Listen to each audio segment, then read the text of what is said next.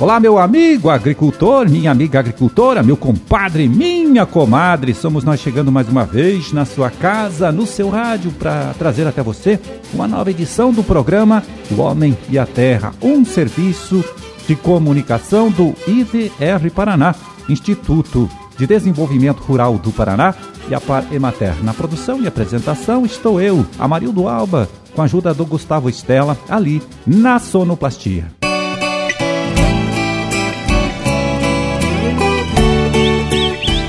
30 de junho de 2021, quarta-feira de lua cheia, quarta-feira fria, muito fria, hein? E dia estadual do resgate das crianças desaparecidas. Isso aqui no nosso estado, aqui no Paraná.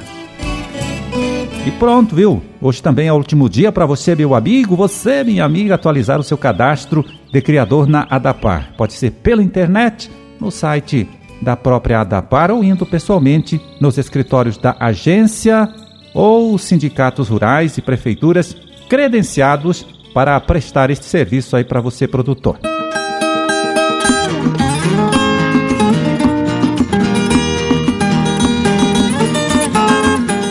e quem chega aqui agora para deixar a sua contribuição, a sua colaboração é o médico veterinário André Vitório, do IDR Paraná de Santa Helena. Ele que hoje traz mais uma dica interessante, importante para você, meu amigo, você, minha amiga, melhorar então o resultado com a sua criação de cordeiros ou criação de ovelhas, como muitos preferem falar. Então, sem perder tempo, vamos ouvir o André? Conta aí pra gente, André. Olá, ouvintes, muito bom poder falar com vocês novamente. Vamos falar um pouco mais sobre as formas de intensificar a lucratividade na criação de ovelhas. Já tratamos sobre a estação de monta e o planejamento para a melhor época de nascimento e de vendas dos animais. Agora vamos falar um pouco sobre como ampliar a produção com o mesmo número de matrizes. As matrizes de ovinos têm uma facilidade de ocorrência de partos gemelares, ou seja, com dois ou mais filhotes por prenhez. No entanto, isso vai depender de alguns fatores. O primeiro é a genética do animal, a fêmea que determina isso, né? A fêmea deve ter a genética que predispõe a ter ovulação múltipla, o que não está ligado somente a um tipo de raça, apesar de algumas raças já terem um melhoramento nesse sentido. O outro fator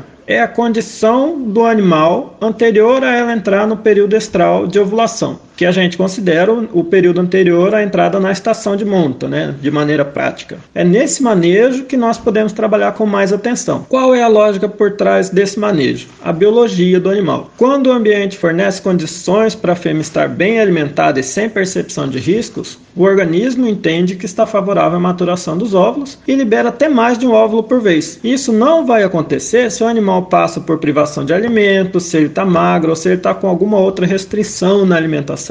Então, o que se recomenda como manejo prático? Melhorar o trato das fêmeas a partir dos 30 dias antes da estação de monta até os primeiros 15 dias ali, quando ela já entrou na estação. Para as matrizes entrarem na estação de monta com uma condição corporal entre 3 e 4, numa escala de 1 a 5, esse manejo ele tem um nome, né, um nome diferente que chama flushing. Para isso, a gente recomenda que você procure o técnico que faz acompanhamento, né, para formular a alimentação para você e calcular qual que é a taxa ideal de racionamento para o seu rebanho, porque isso vai variar conforme o peso dos animais, qual raça trabalha tem pesos diferentes, né? Então tem todo esse cuidado e deve ser visto caso a caso. Quais as vantagens desse manejo? Primeiro, é o lucro, né, direto. Um rebanho que renderia no máximo uma cria por matriz ali, pode chegar a render 150% um rebanho de crias. Por exemplo, um lote de 10 fêmeas que tenha predisposição genética com correto manejo alimentar vai gerar 15 crias ao invés de 8 que é o esperado sem o correto manejo. A segunda vantagem desse manejo, você vai identificar quais são as fêmeas que têm essa predisposição e vai poder fazer uma seleção dentro do seu rebanho para que cada vez mais você tenha uma taxa de nascimento maior, porque agora você sabe quais são as fêmeas que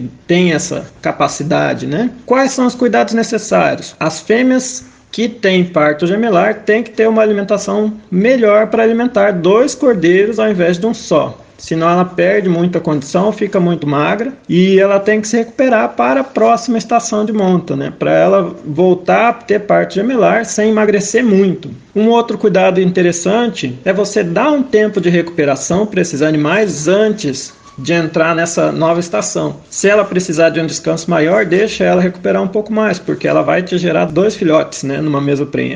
E qualquer dúvida, procure o escritório do DR Paraná ou o técnico de sua preferência. Ficamos à disposição e até logo!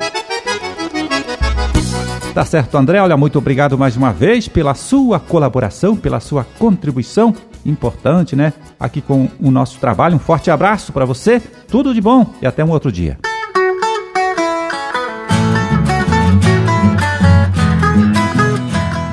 Agora eu vou lembrando você aí que trabalha com a produção de frutas, né? Que hoje à noite, às 7 horas da noite, acontece o sétimo seminário paranaense de fruteiras de clima temperado. Fruteiras de clima temperado, né? São espécies aí como a maçã, uva, pera, amora, framboesa, ameixa, plantas que precisam de um número mínimo de horas de frio para produzir bem. Então, olha, neste seminário, uma das palestras vai ser exatamente sobre o cultivo dessas espécies frutíferas, né, de clima temperado, em situações ou condições de clima onde temos pouco frio. O pesquisador José Luiz Petri vai explicar como avaliar esta necessidade de frio para cada planta e também apresentar recomendações para facilitar a quebra de dormência dessas frutíferas aí depois do inverno. Bom, vai ter ainda palestra sobre o controle de doenças e sobre o uso de biofertilizantes e bioestimulantes como alternativas aí no controle do estresse em pomares. Então você não pode perder, como já disse, este sétimo seminário estadual de fruteiras de clima temperado acontece hoje às 7 horas da noite, com transmissão via internet no canal que o IDR Paraná tem no YouTube. Tudo será coordenado pela nossa colega de trabalho aqui do IDR Paraná, a engenheira agrônoma Aline Taishi da Silva Machado. Tá certo? Então participe, viu? Não perca esta oportunidade.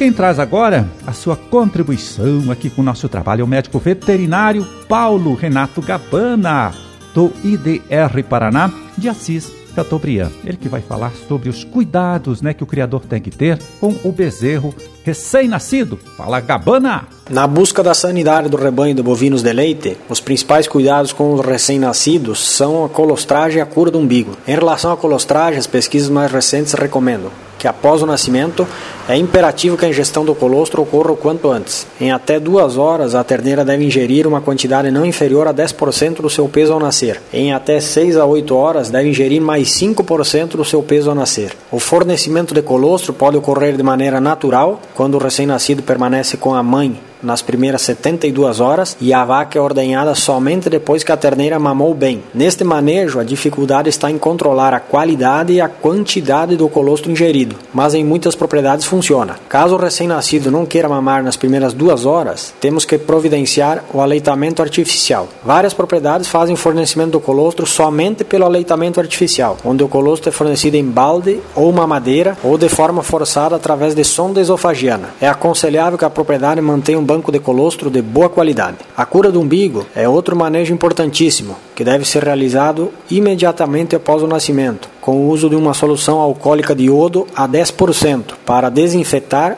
e desidratar o umbigo. O procedimento é simples. Mergulhar o cordão umbilical em um frasco de boca larga, contendo a solução por cerca de um minuto repetir a operação diariamente ou até duas vezes por dia, até a completa desidratação e queda do umbigo. Devido às particularidades de cada propriedade, o ideal é que o produtor busque assistência técnica veterinária para auxiliá-lo nos ajustes de procedimentos e manejos no intuito de melhorar a saúde do seu rebanho.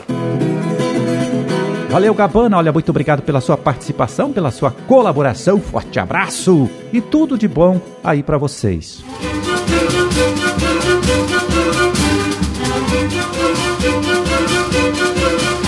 Bom, por hoje tá feito o carreto, vamos ficando por aqui torcendo para que todos vocês aí, olha, tenham uma ótima, uma excelente quarta-feira. E até amanhã então, quando a gente estará de volta aqui mais uma vez trazendo para você, trazendo para sua família também, para todo mundo aí, uma nova edição do programa O Homem e a Terra. Um forte abraço a todos, fiquem com Deus e até lá.